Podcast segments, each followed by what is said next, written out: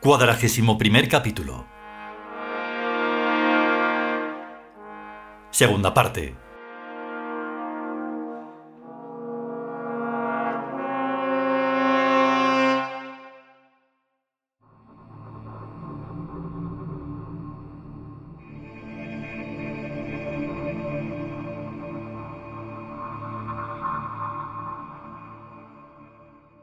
Civilización es una palabra muy bonita, pero hay que ver la de cosas malignas que contiene su génesis y funcionamiento.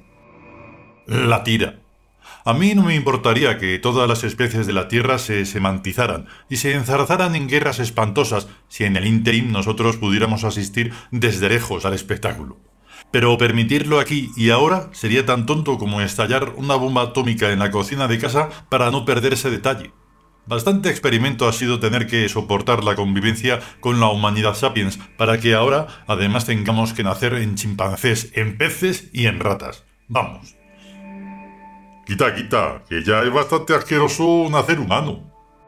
Pues a eso vamos si antes no acontece algún cataclismo antianimal, sea del tipo que acabó con los dinosaurios, sea de una clase aún desconocida que ataque a la célula animal, salvo excepciones porque como no haya una excepción para nosotros, apaga y vámonos. Y habrá que excepcionar también a los humanos, ya que los tíos no nos reproducimos genéticamente.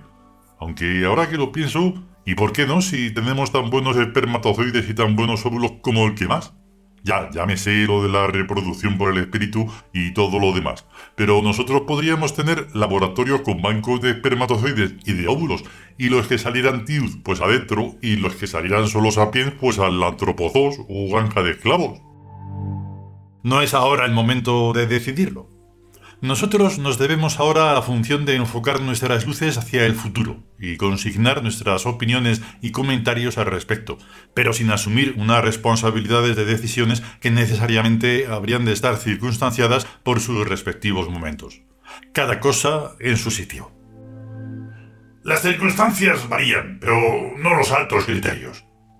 Efectivamente, primo.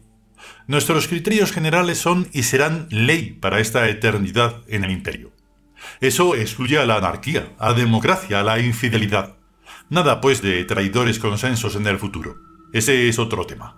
A lo que yo me estaba refiriendo es a la imposibilidad de construir en el pasado modelos circunstanciales del futuro.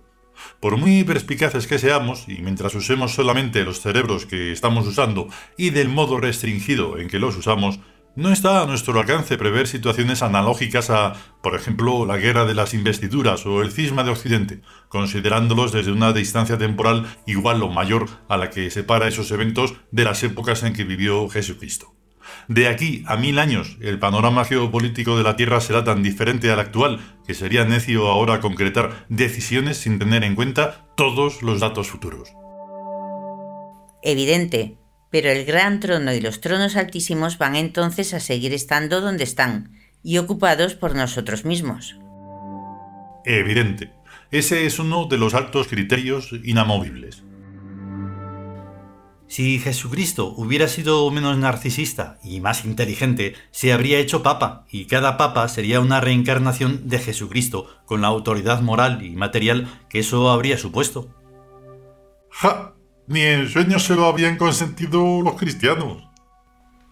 Pues ese es un fallo gordísimo. Solo superior al otro de impedirle a un papa vivo designar a su sucesor más o menos secretamente. Sin que fuera hijo suyo y después de observarle en múltiples pruebas y circunstancias para ir descartando a los incompetentes. El cristianismo y la Iglesia católica son cosas del Homo sapiens y están impregnados e infectados por ello de la manera de ser de los sapiens. El imperio es Tiud y por tanto está regido no ya por la inteligencia humana, sino por el Wacet, que es nuestro modo mental y específico de resolver las cuestiones y problemas que nos salen al paso a lo largo de las vidas y de la historia. La inteligencia es semántica, pero el Wacet es espiritual, no trabaja pues con pequeños signos, sino con grandes lenguajes fácticos, y valiéndose de los grandes circuitos. de todos los cuales ahora tenemos solo levísimas ideas. Pero ya lo suficientemente intensas para activarlos. Como principiantes desde luego, pero sabiendo ya muy bien de qué va el rollo. En efecto, hasta ahora nos habíamos movido siempre en planos teóricos, como en el caso de Nietzsche, sin asumir la personal responsabilidad que corresponde a cada idea que se adopta.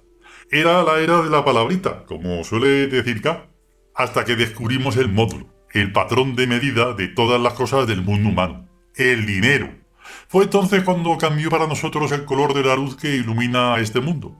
El dinero es la medida de todas las cosas, hay cosas que no se pueden medir en dinero, pero esas no son cosas del mundo humano, sino que son cosas del mundo tío. En especial las cosas de carácter mágico. Los ensalmos y encantamientos, las bendiciones y maldiciones y todo cuanto ejerce alguna influencia en la dinámica del destino y en el azar de la percepción. Y lo que llaman los entendidos el área K. Pues sí que nos aclara mucho las cosas este hombre dice para sí el narrador de los siglos ubicado a finales del siglo XX.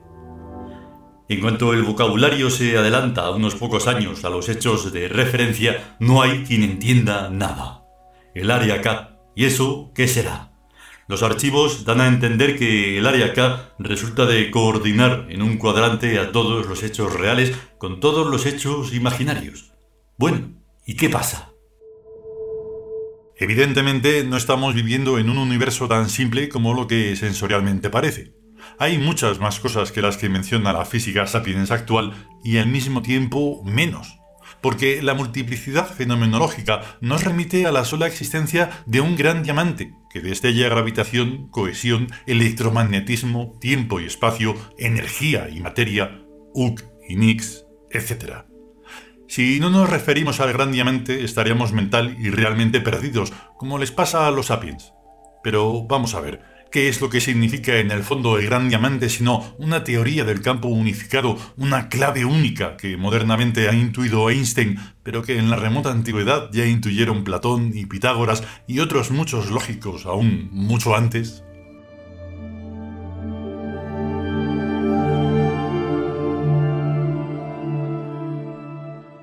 Continuará.